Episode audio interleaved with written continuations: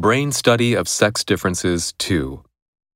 Yes, men's overall brain size is about 11% bigger than women's, but unlike some songbirds, no specific brain areas are disproportionately larger in men or women.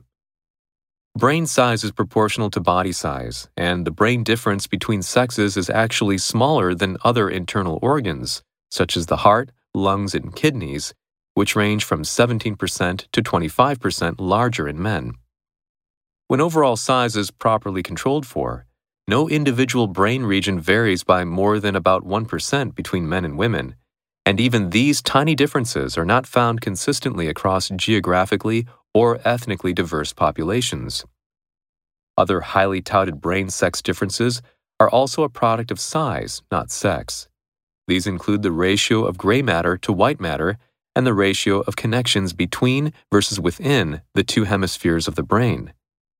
Both of these ratios are larger in people with smaller brains, whether male or female. What's more, recent research has utterly rejected the idea that the tiny difference in connectivity between the left and right hemispheres actually explains any behavioral difference between men and women. Disproportionately. His salary is disproportionately high.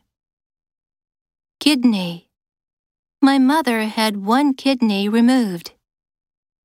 Tout. The president touted the campaign as innovative.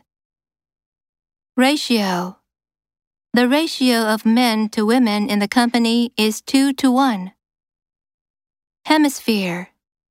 It's summer in the northern hemisphere. Utterly. It's utterly inappropriate to bring up the subject now.